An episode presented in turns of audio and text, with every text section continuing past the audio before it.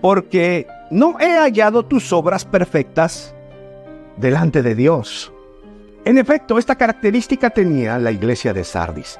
Igual que la ciudad, Sardis fue una ciudad, una capital, opulenta, rica y demás. Se dice que fue construida sobre una montaña y tenía una fortaleza inexpugnable. Era imposible conquistarla. El Acrópolis de Sardis. Y se sentía orgullosa de eso.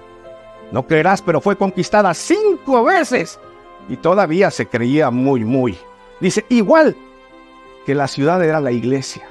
La iglesia pretendía estar viva, pero estaba muerta en su rutina, en su religiosidad, en su tradición, en su rutina, en fin, estaba muerta.